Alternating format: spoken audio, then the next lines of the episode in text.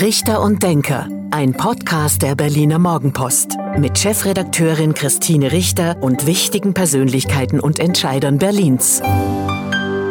Hallo und guten Tag. Herzlich willkommen zum Podcast Richter und Denker der Berliner Morgenpost. Mein Name ist Christine Richter, ich bin die Chefredakteurin der Berliner Morgenpost und heute denkt mit mir der Wirtschaftssenator von Berlin, Stefan Schwarz. Guten Tag, Frau Richter. Ich freue mich auf das Gespräch. Ich mich auch und ich habe erstmal zu danken, weil wir sind heute in der Wirtschaftsverwaltung an der Martin-Luther-Straße in einem Raum, in dem ich schon war, als Elmar Piroth noch Wirtschaftssenator war. Ganz schön lange her. Da kennen Sie dann das äh, Zimmer länger, als ich es kenne, denn ich war das erste Mal hier, als Gregor Gysi Wirtschaftssenator war. Er war ja nur kurz Wirtschaftssenator, aber ich hatte das Glück, ihn hier kennenzulernen und äh, die Räumlichkeiten kennenzulernen und bei all seinen Nachfolgern und Nachfolgerinnen war ich dann auch immer zu Besuch. Also ich kenne das Zimmer auch schon seit vielen, vielen Jahren. Dann wussten Sie, was Sie erwartet und Sie erwartete einen Raum mit Holztäfelungen und naja, doch schon sehr ähm, ja, historischer Raum.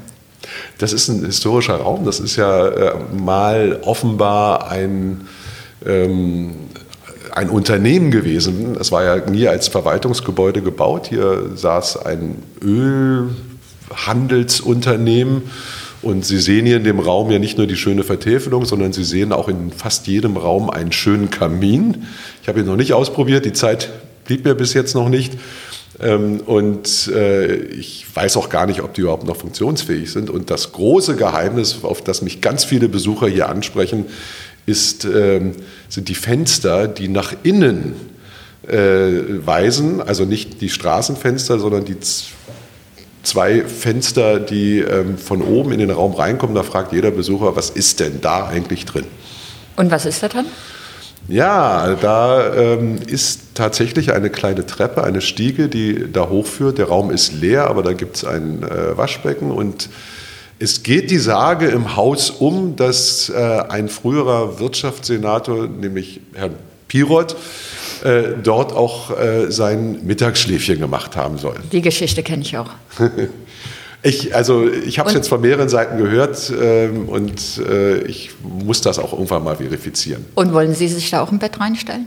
Na, äh, zurzeit habe ich gar keine Zeit, ein Mittagsschläfchen zu machen, wobei ich kann den Pirot verstehen, dass er das, äh, wenn er das wirklich tatsächlich so gemacht hat, aber ähm, zurzeit ist das einfach eine, eine schöne Besucherattraktion für jeden, der mich hier besucht, die führe ich dann noch hoch und zeige ihm das.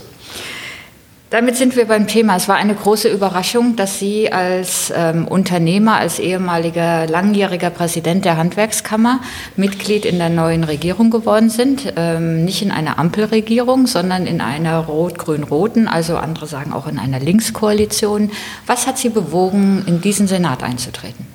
Also Frau Richter, es war ja keine Planung. Äh, ich äh, hatte, war eigentlich sehr happy und, und äh, mit meinem Unternehmerleben, ich habe in den letzten Jahren ja viel in, in dem Unternehmen auch äh, vorangebracht und ähm, war auch nach 16 Jahren Handwerkskammer ganz froh, nicht mehr so ein öffentliches Amt äh, auszuüben. Darüber haben wir damals gesprochen und genau das sagten Sie. Ich bin ganz froh, dass ich jetzt auch mal wieder mehr Freizeit für mich und für mein Unter oder ja. Zeit für mein Unternehmen habe. Ja, genau. Und das, die Zeit habe ich auch genutzt, die zwei Jahre. Wir hatten ja ein großes Firmenjubiläum, was wir leider dann nicht richtig feiern konnten, aber zumindest sind, haben wir es gemeinsam begangen.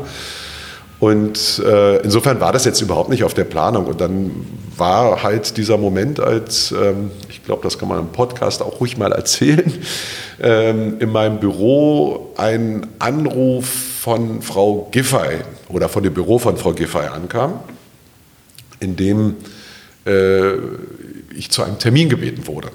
Und äh, das war also zum Ende der Koalitionsverhandlungen. Und äh, mein Sekretariat hat da gar nicht so drauf reagiert. Die haben dann zurückgespielt, ja, also Herr Schwarz hat da gar keine Zeit, er hat da Termine. Und die haben mir das dann erst am späten Nachmittag äh, mitgeteilt, dass äh, das Büro äh, der zukünftigen regierenden Bürgermeisterin angerufen hätte.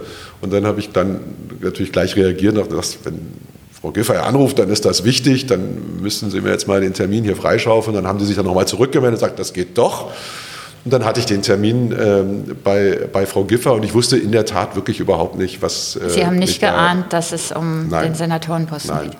Und ich war, ich sage das immer, ich war äh, als sozusagen Sie und, und Herr Saleh äh, mir dieses Amt äh, angetragen haben, war ich genauso überrascht wie dann ein paar Wochen später, glaube ich, äh, viele in der Wirtschaft, in der Stadt äh, erstaunt waren. So erstaunt war ich da auch. Und, und dann? Was haben Sie dann gedacht?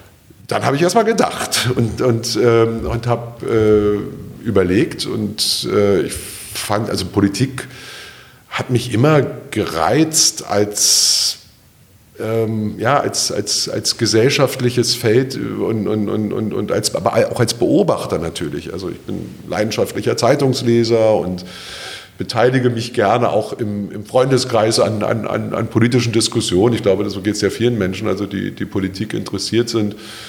Ähm, aber die Chance zu bekommen, mal sozusagen selber in diese Sphäre der Politik äh, an doch sehr maßgeblicher Stelle mitwirken zu können, hat mich sehr gereizt. Und ich muss ähm, auch sagen, dass mich sehr beeindruckt hat äh, der Mut äh, von Politik, in dem Fall von, von Frau Giffey, äh, jemanden, der von außen kommt, anzusprechen und äh, ihm das Angebot zu machen, mitzuwirken, selber zu gestalten.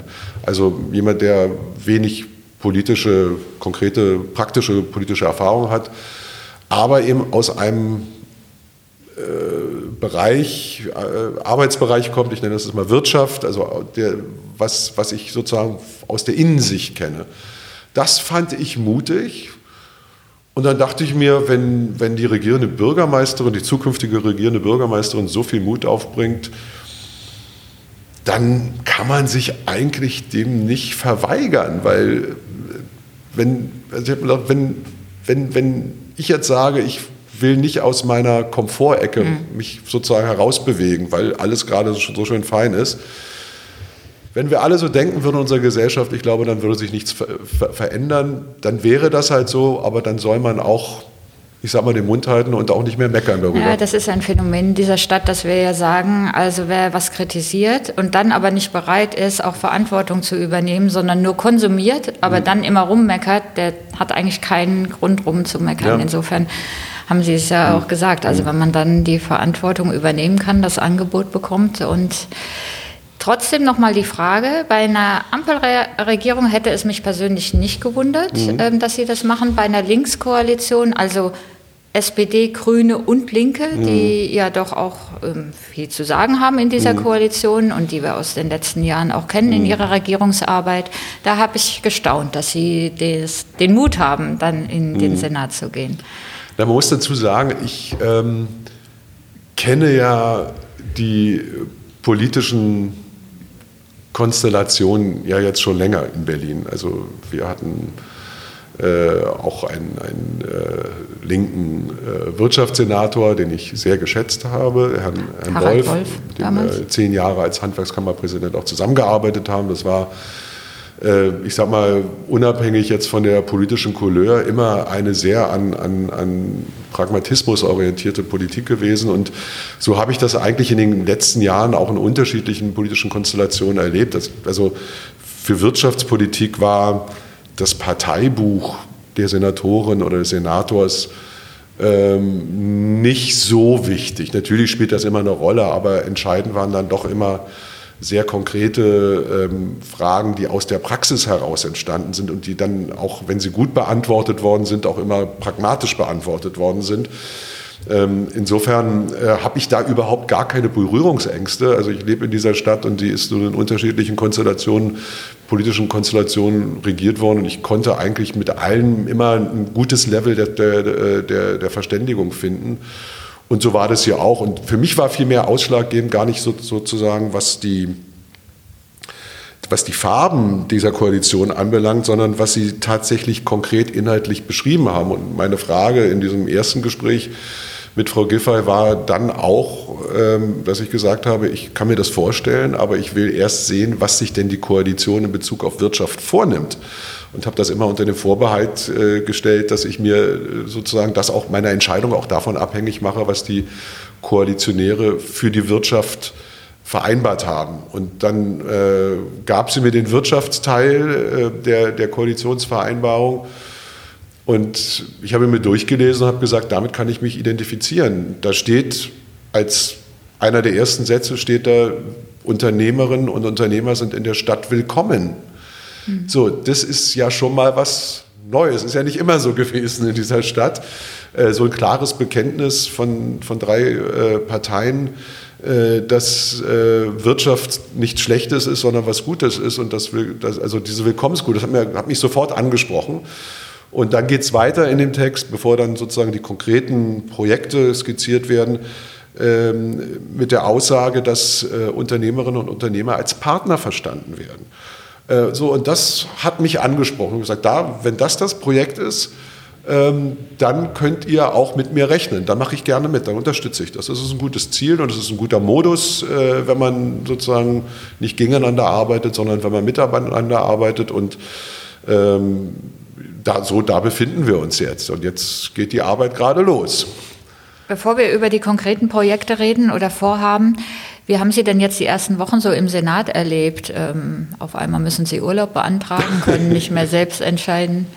Ja, das ist schon sehr, also das ist schon ähm, für mich ein völlig anderes Leben. Ich habe, ich glaube, das letzte Mal vor 25 Jahren äh, einen Urlaub beantragt und ansonsten habe ich das immer in Abstimmung mit meinem Bruder, äh, wir, haben uns, wir haben uns koordiniert, aber ich musste nie um, um Erlaubnis fragen. Ähm, das ist eine neue Erfahrung, aber das ist jetzt auch nicht so ungewöhnlich. Also ich meine, das machen ja 99 Prozent der Bevölkerung, macht ja, wenn sie Urlaub machen, fragen sie jemanden. Das ist ja auch äh, völlig richtig. Was neu ist, sind dann so zum Beispiel Themen, dass wenn man auch am Wochenende länger als 24 Stunden die Stadt verlässt, da muss man das auch anmelden. Beim, äh, in der Senatskanzlei. In der Senatskanzlei. Weil es könnte ja passieren, dass eine Senatssitzung äh, ganz plötzlich einberufen wird was ja tatsächlich mal sein kann. Ne? Dass, dass, dass in so Pandemiezeiten, so Pandemie, wir reden gleich über Ukraine in solchen genau, Zeiten. Genau, da, da, muss ja der Senat auch handlungsfähig sein. Ähm, ich glaube, da, das kann man auch verbessern. Also das muss nicht nur so sein. Ich könnte mir vorstellen, dass die Geschäftsordnung vielleicht noch aus den 50er Jahren äh, stammt, wo der Russe vor der Tür stand und äh, die, äh, die, die Regierung Angst hatte, dass sie vielleicht nicht mehr handlungsfähig ist. So, das kann man heute natürlich alles im ähm, Rahmen von ich sag mal, elektronischen Medien kann man sowas natürlich, kann man da auch Entscheidungsfindungen anders herbeiführen. Ja, das, ist, äh, das werden wir auch sicherlich machen. Aber der, die Erfahrung im Senat war toll, weil ich finde, so als Neuling bin ich gut aufgenommen worden. Ähm, das ähm, finde ich auch von der guten menschlichen Atmosphäre geprägt, von einem gemeinsamen Willen, was für die Stadt zu erreichen, erfolgreich zu sein. Ich glaube, ähm, das, was wir vielleicht in der letzten Legislaturperiode gehört haben, dass da so sehr viele Hakeleien waren, kann ich jetzt nicht sehen. Ich glaube, alle sind davon überzeugt, dass es nur ein Weg auch für jeden Einzelnen der Partner gibt, äh, erfolgreich zu sein. Das heißt dann gemeinsam erfolgreiche Ergebnisse äh, den Berlinerinnen und Berlinern anzubieten. Und ähm, ich finde das angenehm. Also macht das, habe da auch viele, natürlich viele neue äh, Menschen kennengelernt, die ich vorher noch nicht kannte. Ich kannte ja einige aus dem Berliner Senat, aber äh, es sind ja nur zwei alte Hasen übrig geblieben, die natürlich noch nicht alt sind, aber schon lange dabei sind, äh, nämlich ähm, Andreas Geisel und ähm, Klaus Lederer und die kannte ich auch schon vorher, aber es gab auch einige neue und es ist spannend. Es ist so ein bisschen Gruppendynamik. Man lernt sich kennen und und schätzen auch, ja. Ja, und es gilt 100 Tage, nicht Schonfrist, aber eine 100-Tage-Frist, mhm. ähm, wo man, die man ja auch braucht, um sich einzuarbeiten mhm. oder einander kennenzulernen. Wie ging es Ihnen denn in der Verwaltung? Über die Verwaltung wird viel geschimpft, ähm, über alle Behörden in ja. Berlin. Wie war denn oder ist denn Ihr Eindruck von der Wirtschaftsverwaltung und den Mitarbeiterinnen und Mitarbeitern? Also ich habe früher bestimmt irgendwo, Frau Richter, Sie kennen das, Sie haben es bestimmt schon mal aufgeschrieben, ich habe bestimmt schon auch schon mal über die Berliner Verwaltung geschimpft in meiner Funktion als Handwerkskammerpräsident und ich habe natürlich auch ähm, bestimmte Vorurteile, wie, glaube ich, viele Menschen, gerade aus der Wirtschaft gegenüber Verwaltung, mitgebracht. Ähm, aber Vorurteile können halt korrigiert werden, wenn man dann sozusagen die Realität, der Realität konfrontiert wird. Und das passiert bei mir gerade. Also ich habe hier ein, eine Verwaltung und ein Haus kennengelernt, was äh, sehr effiziente Arbeitsmethoden hat. Die sind anders als in der Wirtschaft. Also ich musste lernen, was ist eine Akte, was ist ein Vermerk, was ist eine Verfügung. Äh, aber das ist ja alles sehr durchdacht und äh, auch in den Prozessen her sehr sicher und äh, auch, glaube ich, angemessen für, ich sage mal, Regierungshandeln, wo man ja doch vielleicht nochmal andere Maßstäbe dran setzen muss als in einem mittelständischen Unternehmen, von der weiß auch formalen Korrektheit her. Ähm, das ist das eine, das hat mich beeindruckt, also diese eigene Art und Logik zu denken und, und Entscheidungen herbeizuführen und dann hat mich auch äh, sehr überzeugt die Art und Weise, wie ich hier aufgenommen worden bin. Also auch, auch sehr menschlich und sehr, mit sehr viel Hilfsbereitschaft äh, äh, ist der Neue sozusagen hier empfangen worden. Ich kam mir manchmal vor wie ein Azubi, der so durchs Haus geht und mal so die unterschiedlichen Abteilungen und Bereiche kennenlernt. Ähm, das ist ein spannender Prozess. Ich glaube, der ist noch nicht abgeschlossen. Also mir sagte neulich mal ein, äh, ein, ein Politik oder Politiker, ein, ein, Kollege, sagte, bis man da angekommen ist, das dauert ein halbes Jahr. Ich glaube, die Zeit habe ich gerade nicht, weil zu viele wichtige Entscheidungen äh, anstehen. Da hat man nicht so viel Zeit, sich sozusagen irgendwie anzukommen. Man muss eigentlich da sein, weil wir haben das Thema Corona, wir haben äh, natürlich das Thema ähm, wie gehen wir jetzt äh, mit, den, mit den notleidenden äh, Branchen um, die es teilweise sehr hart getroffen hat. Da müssen wir schnell handlungsfähig sein. Wir haben äh, gerade jetzt, äh, noch sind wir in den letzten Zügen der Haushaltsverhandlungen. Das, auch das ist ja ein völlig neues Thema. Ähm, ich kenne natürlich Budgetverhandlungen aus dem, aus dem Unternehmen, aber so eine Haushalts äh, Aufstellung ist nochmal ganz was anderes, weil es natürlich auch mal politisch und um politische Schwerpunktsetzung geht. Also da kommt momentan eine Menge zusammen und da hat man gar keine Zeit, irgendwie ein halbes Jahr zu brauchen, um anzukommen. Und jetzt haben wir noch aktuell den Ukraine-Konflikt. Ja oder den Russland-Konflikt, mhm. weil es ja eigentlich von Russland ähm, die Aggression ähm, ausgeht. Ja. Was bedeutet die Entscheidung von Putin, die Anerkennung der selbsternannten Volksrepubliken, die angekündigte Einmarsch? Ja. Was bedeutet das ähm, für Berliner Unternehmen? Gibt es da viele Kontakte nach Russland oder in die Ukraine? Was befürchten oder sehen Sie da? Ja, also ich muss sagen, ich hätte vor einigen Tagen nicht daran geglaubt, dass so ein Konflikt in Europa noch auf so aggressive Art und Weise äh, eskalieren kann. Äh, das ist schlimm, was äh, Russland hier macht. Und äh, ich hoffe, dass ähm, am Ende doch die, die Vernunft äh, zurückkehrt und äh, Putin auch äh, versteht, dass äh, er damit, glaube ich, äh, mittelfristig seinem Land, was ja, was ja wirtschaftlich immer noch sehr leidet, äh, keinen Gefallen tut. Das muss man, glaube ich, erstmal sagen. So, was bedeutet das für. Aber dafür wird es einen langen Atem brauchen, oder? Das, ich bin kein Außenpolitiker, ich weiß das nicht, aber ich bin mir sicher, ich, bin, ich verstehe was von Wirtschaft und ich glaube, dass äh, Russland sich mit diesem Verhalten mit Sicherheit viel mehr selber schadet, als dass er jedem anderen schadet. Und äh, das wird äh, hoffentlich nicht lange dauern, bis, äh, bis Russland das merkt. Ähm, ich glaube, die Menschen tun mir leid in Russland, die werden das sicherlich äh, zu spüren bekommen und ich hoffe, dass auch dann wieder Vernunft in die Politik einkehrt. Ähm, für Berlin, Berlin ist nicht, natürlich gibt es immer einzelne Branchen, die äh, auch vom Handelsbeziehungen zu Russland abhängen, aber Berlin, äh, die, die, für Berlin ist Russland nicht der wichtigste Handelspartner. Ähm, wir haben ganz andere, Polen ist für uns ein wichtiger Handelspartner aufgrund der, der räumlichen Nähe. Selbst Großbritannien ist für uns noch ein wichtiger Handelspartner, trotz äh, äh, des äh, Brexit, äh, Frankreich, USA. Wir haben mittlerweile sehr, sehr gute Handelsbeziehungen auch nach Asien, nach China, nach also unterschiedliche Vietnam. Also Berlin ist da, glaube ich, mittlerweile sehr gut aufgestellt und in den Wirtschaftsbeziehungen nicht wirklich abhängig. Das andere Thema ist natürlich das Thema Energie. Genau. Ich bin ja auch Energieminister in Berlin oder Energiesenator. Und insofern äh, ist mein Haus jetzt auch dabei, äh, äh sicherzustellen, dass äh, sozusagen wir, wir wissen, was jetzt im Falle, dass die Situation weiter eskaliert, also der Gashahn von Russland abgedreht würde, was ja eine Vertragsbrüchigkeit darstellen würde. Aber leider muss man zurzeit äh, bei Russland auch das, das Schlimmste befürchten. Wenn das eintritt, äh, wäre natürlich auch die Versorgungssicherheit äh, gestört. Wir beziehen auch in Berlin ungefähr die Hälfte, also 50 bis 60 Prozent der Gaslieferungen ähm, aus Russland. Äh, aber auch dafür gibt es Pläne, dass äh, auch Energie dann priorisiert äh, sozusagen über die Netzagentur verteilt werden kann, dass also bestimmte Bereiche, die Gasenergie oder von der Gasenergie oder von Gas besonders für, ich sage mal, kritische Infrastrukturprozesse notwendig sind, dass die auch bevorzugt dann beliefert werden. Also da wird vermutlich nichts wirklich zusammenbrechen, sondern dann da in dem Fall wird halt unter Umständen äh, Gas prioritär an bestimmte Bereiche abgegeben. Äh, ob es dazu kommt, als, wissen wir noch nicht. Ne? Muss man sich als Berlinerin, als Berliner Sorgen machen, dass man seine Wohnung dann nicht mehr heizen kann? Sollte die Situation weiter eskalieren und das passieren, was Sie beschrieben ja. haben?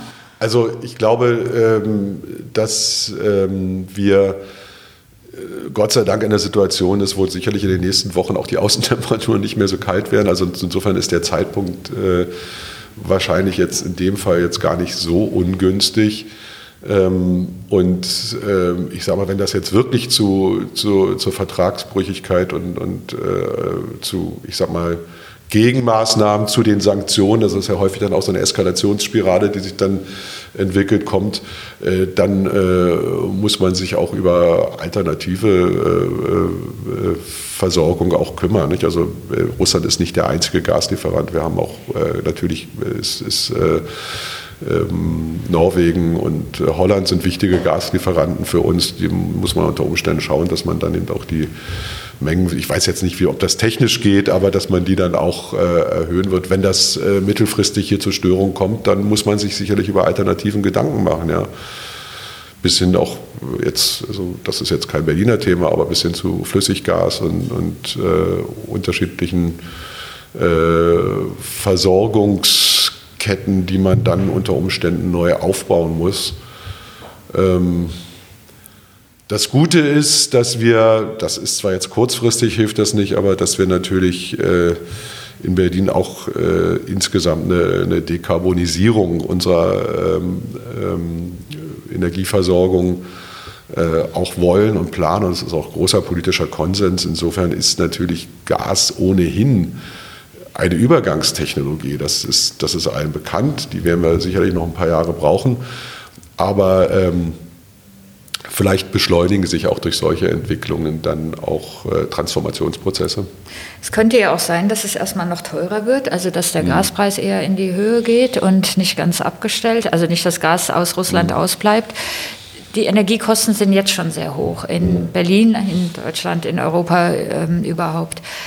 Wie können Sie die Unternehmen da stützen, weil es für Sie eine zunehmende Belastung wird? Ja. Für die Verbraucher auch, aber jetzt reden wir mit dem Wirtschaftssenator, also für die Unternehmen. Also natürlich ist das ganz wichtig und ähm, das ist auch so ein, so ein Zielkonflikt, ne, den man äh, auch bei der, bei der Energiewende, bei, bei jeder Transformation auch, auch hat. Auf der einen Seite will man CO2 äh, reduzieren, man will, hat das richtige Ziel äh, Klimaneutralität, äh, ja, Klimaneutralität und das bedeutet natürlich Investitionen und das bedeutet auch, äh, zumindest in der, in der Übergangsphase, bedeutet das auch äh, höhere Kosten. Ja, weil, weil ich sag mal, die, die alternativen Energieträger A, noch nicht in ausreichendem Maße zur Verfügung stehen und B, auch teilweise auf, auf neue Technologien setzen, wo erstmal not, größere Investitionen notwendig sind. Und in diesem Spannungsfeld ähm, bewegt sich auch natürlich äh, das Preisthema und da muss auch äh, der Wirtschaftssenator äh, sehr darauf achten, dass ähm, die, die Klimaziele, äh, bei der Erreichung der Klimaziele auch immer das Preisthema und das Wirtschaftsthema einfach mitgedacht wird. Und das werde ich auch tun und Äh, so der, und der dritte Punkt ist, es ist Preis, es ist, äh, es ist natürlich Klimaneutralität. Und das ist auch Versorgungssicherheit. Auch das muss immer mitgedacht werden bei allen Zielen, die man sich nimmt. Ähm, es darf nicht sein, dass äh, in der Transformation es zu Versorgungsengpässen gibt, äh, weil ich sage mal Leitungen nicht vorhanden sind, weil Übertragungssysteme nicht da sind, äh, weil, wir, weil die Schwankungen im Netz zu groß sind. Auch das muss immer mitgedacht werden. Aber natürlich ist das Preisthema ist ganz vorne und das muss ein Wirtschaftssenator immer mitdenken bei all den Maßnahmen, die an, von der Sache her richtig sind. 100 Tage sind noch nicht rum. Sie haben sich aber sicherlich was vorgenommen, was Sie als erstes angehen und erreichen wollen. Was sind so Ihre Prioritätsprojekte? Also das Wichtigste ist jetzt natürlich äh, nach Corona. Ich sage nach ich Corona. Dachte, das wäre der erste Podcast, wo ich seit Wochen oder Monaten nicht über Corona reden muss. Aber bitte. Leider müssen wir das äh, und wahrscheinlich werden wir auch noch länger darüber, äh, also werden Sie noch wahrscheinlich noch häufiger darüber reden, weil das A ist das Virus nicht weg, es ist noch, es ist noch da, es ist, hat sich verändert, weshalb wir auch in Berlin jetzt sukzessive die teilweise sehr starken Einschränkungen lockern können äh, und äh, hoffentlich dann ab dem 20. März ähm, doch nur noch sehr äh, erträgliche Eingriffe in unser wirtschafts- und, und, gesellschaftliches Leben hinnehmen müssen. Also Maske wird sicherlich weiter ein Thema sein, Abstand halten etc. Aber ich sage mal, Schließungen von Veranstaltungen, äh, was uns ja sehr große Probleme gemacht hat, die Kontrollen im Einzelhandel, in der Gastronomie, in der Hotellerie. Äh, das sieht sehr gut aus, dass wir das jetzt ab 20. nicht mehr ich haben Ich wünsche mir ja, dass das Abstandhalten ja. eingehalten wird. Ich bezweifle nur, dass es dabei bleibt und dass die Leute doch wieder drängeln. Aber das ja. nur dazu. Vermutlich. Vielleicht brauchen die auch mal wieder ein bisschen Kuscheln. Nähe und Kuscheln, genau. Ja. Aber ähm, nach die Frage nach den Zielen, also wichtig ist jetzt, dass ähm, wenn die einschränkenden Maßnahmen weg sind, also wenn wieder das wirtschaftliche Leben auch wieder so zurückkommt, dass, äh, dass die Unternehmen einen guten Start hinlegen können. Denn das ist häufig in der Krise von Unternehmen, also jetzt völlig unabhängig von Corona, ist es häufig eine ganz kritische Phase. Also die haben das Überleben gesichert, jetzt sind sie wieder am Markt zurück, kriegen Aufträge. Äh, dann gehen viele Unternehmen pleite. Das ist, das ist so, wenn, nachdem das Unternehmen restrukturiert worden ist. So, da müssen wir halt aufpassen. Ich glaube, da werden wir auch gute Antworten entwickeln. Wir sind gerade dabei, wir sind mit ganz vielen Branchen als Wirtschaftsverwaltung. Aber es geht um Geld, Sie wollen mit Geld helfen. Nein, wir wollen nicht nur mit Geld helfen, sondern wir wollen auch mit ganz konkreten Branchenmaßnahmen. Natürlich steht immer Geld dahinter, aber das ist jetzt nicht nur, dass wir die Gießkanne auskippen, sondern wir ähm, entwickeln mit der ich sag mal, Hotel- und Gaststättenbranche, mit der Mais, also Kongresswirtschaft, äh, Branche, mit, ähm, mit dem Einzelhandel, äh, ganz konkrete Projekte, wie wir ähm, gezielt den Branchen helfen können, das ist natürlich, wenn da eine Marketingmaßnahme dahinter steht für den Tourismus in Berlin zum Beispiel, dann ist das auch mit Geld verbunden. Ähm, es gibt auch ähm, Investitionszulagen, natürlich sind die auch mit Geld verbunden, aber wir versuchen eben nicht nur sozusagen klassische, klassische Konjunkturpolitik im Sinne von, wir geben wir jetzt mal ganz viel Geld rein und dann gucken wir mal, was passiert, sondern wir versuchen das mit den Branchen zusammen zu entwickeln. Die Branchen freuen sich darüber, weil sie auch Interesse haben an nicht Gießkanne, sondern an passgenauen Lösungen. Und das wird jetzt, glaube ich, eine ganz spannende Phase. Das wollen wir Ende März, wollen wir damit loslegen. Das passt dann zeitlich auch genau, wenn, weil da geht dann hoffentlich äh, wieder das wirtschaftliche Leben los. Und das wäre so ein kurzfristiges Ziel. Das mittelfristige Ziel ist halt, die Unternehmen zu begleiten in dieser hochspannenden Zeit der digitalen und auch ökologischen Transformation. Da brauchen Unternehmen Unterstützung, da brauchen sie auch verlässliche Rahmenbedingungen.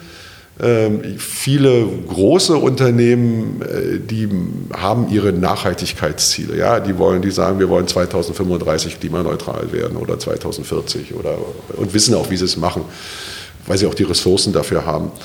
Ähm, so kleinere und mittelständische Unternehmen, die ja in Berlin prägend sind für die Wirtschaftsstruktur, die haben teilweise gar nicht die Zeit dazu. Also nehmen Sie sich jetzt zum Beispiel was ich, ein Bauunternehmen, die relativ gut durch die Krise durchgekommen sind, die, wo die Auftragslage meistens ziemlich gut ist die haben überhaupt gar nicht die Zeit, mhm. äh, sich jetzt, ähm, ich sage mal, mit, mit Umweltmanagement im Unternehmen äh, auseinanderzusetzen. Und genau da wollen wir ansetzen, da wollen wir Beratungsangebot machen, weil ich weiß, dass viele Handwerksunternehmen und kleine und mittelständische Unternehmen gerne mehr machen wollen, weil sie davon überzeugt sind, dass sie auch einen wichtigen Beitrag leisten können in der Energiewende.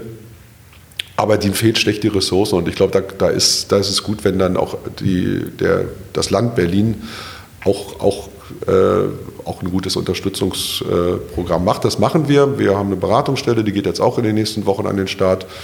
So, das wäre sozusagen im Hinblick auf Nachhaltigkeit die Unterstützung und ein Ziel. Und das andere ist halt äh, Digitalität. Wir haben wir sind der spannendste Standort, äh, was, was Digitalwirtschaft anbelangt, äh, nicht nur in Deutschland, sondern ich würde sagen auch in Europa mittlerweile. Ähm, wir haben äh, im, im, letzten Jahr haben wir 10 Milliarden Risikokapital an, also in die Stadt gebracht. Das hätte ich niemals für, für möglich gehalten vor noch, noch wenigen Jahren. Also wir sind da auf, wir sind da auf in einer Top-Liga. Wir sind einer der zehn wichtigsten Standorte auf der Welt für Risikokapital in Startups. Ähm, das ist, äh, ich glaube, das begreifen wir in Berlin alle noch gar nicht so richtig zusammen. Ja, das ist auch so ein bisschen unter der Aufmerksamkeit. Ne? Ja. Also Trade Republic holt da 700 Millionen im letzten Jahr mitten in der Corona-Pandemie ja. als Investitions- oder ja. als Kapital. Das ist schon beeindruckend. Das ist unglaublich beeindruckend und äh, ich hätte auch, äh, ich vermute, Frau Richter, Ihnen geht es da nicht anders. Sie hätten wahrscheinlich vor fünf Jahren auch nicht gesagt, dass wir mal drei DAX-Unternehmen in Berlin wieder haben würden. Ich habe immer, nachdem Sharing äh, Schering war ja das letzte DAX-Unternehmen, ist dann von Bayer gekauft worden. Bayer macht hier wirklich sehr, sehr viel für den Standort, aber es ist halt, äh, äh, hat halt seinen Sitz nicht in Berlin, sondern, äh, soweit ich weiß, in Leverkusen. Ähm, aber dass wir jetzt plötzlich drei Unternehmen im DAX haben, die als Start-ups in Berlin an den Start gegangen sind, das ist schon, finde ich, unvorstellbar und das zeigt diese Dynamik, die wir in dem Bereich haben. Und das würde ich gerne weiterentwickeln, also, äh, ich, also einfach Rahmenbedingungen dafür schaffen, dass sich dieses Ökosystem weiterentwickeln kann. Eine Abschlussfrage, bevor wir dann, die halbe Stunde ist rum, zu unserem beliebten Abschlussspiel kommen. Befürchten Sie denn nach der Corona-Pandemie eine Pleitewelle in Berlin? Ehrlich gesagt nein, denn wir haben, äh, wir haben immer vermutet, äh, dass ähm, die Anzahl der Insolvenzen auch in der Pandemie steigen wird. Tatsächlich äh, ist es nicht der Fall. Also die Insolvenzen sind nicht angestiegen und ähm, die Erwartungshaltung ist äh, auch bei den Banken, wenn ich jetzt mit, mit Bankern spreche, die sagen, die monitoren das ja immer sehr nah, die sind ja sehr nah am Geschäft der, der Betriebe dran, die sagen natürlich, müssen Sie ein bisschen Risikovorsorge mit einplanen, aber äh, dass da jetzt eine Welle bevorsteht, so wie man das im letzten, Her im letzten März eigentlich erwartet hatte schon, äh, das, ist, äh, das, sehe ich, das sehe ich nicht. Gute Aussichten. Ja. So, Herr Schwarz, wir kommen zu dem beliebten Spiel. Zehn hm. Sätze zu Berlin und zu Ihnen, die Sie bitte ähm, spontan vervollständigen. Hm. Und los geht's. Mein Lieblingsort in Berlin ist? Der Flughafen Tempelhof. Wirtschaftssenator wollte ich werden, weil ich damit etwas bewegen kann für die Menschen und Unternehmen in der Stadt. Kennenlernen würde ich gerne einmal. Mm, Elon Musk, wenn er das nächste Mal äh, in Berlin zu Gast ist. An Franziska Giffey schätze ich. Ähm, ihre Zielgerichtetheit, ihren Charme und ihre, ähm, ihr großes Interesse an der Wirtschaft. Mein Vorbild ist?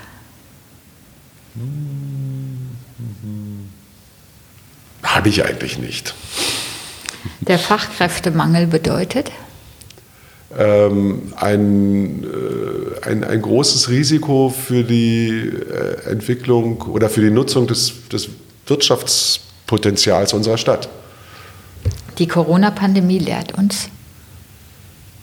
Demut äh, vor äh, der Wissenschaft und der Biologie. 12 Euro Mindestlohn sind? Ähm, vereinbart politisch und ich denke für den allergrößten Teil der Wirtschaft äh, unproblematisch umsetzbar. Und das Jahr 2022 wird? Ich glaube, es wird ein, ein spannendes Jahr, äh, was äh, uns ähm, nach, der, nach den wirklich entbehrungsreichen Einschränkungen ähm, viel Freude machen wird. Vielen Dank, Herr Schwarz. Das war der Podcast Richter und Denker der Berliner Morgenpost. Mein Name ist Christine Richter. Ich bin die Chefredakteurin der Berliner Morgenpost. Und heute hat mit mir gedacht Stefan Schwarz, der Wirtschaftssenator in Berlin. Vielen Dank. Gerne. Danke Ihnen. Das war Richter und Denker. Vielen Dank fürs Zuhören. Schalten Sie nächste Woche wieder ein zu einer neuen Folge mit Berliner Morgenpost Chefredakteurin Christine Richter.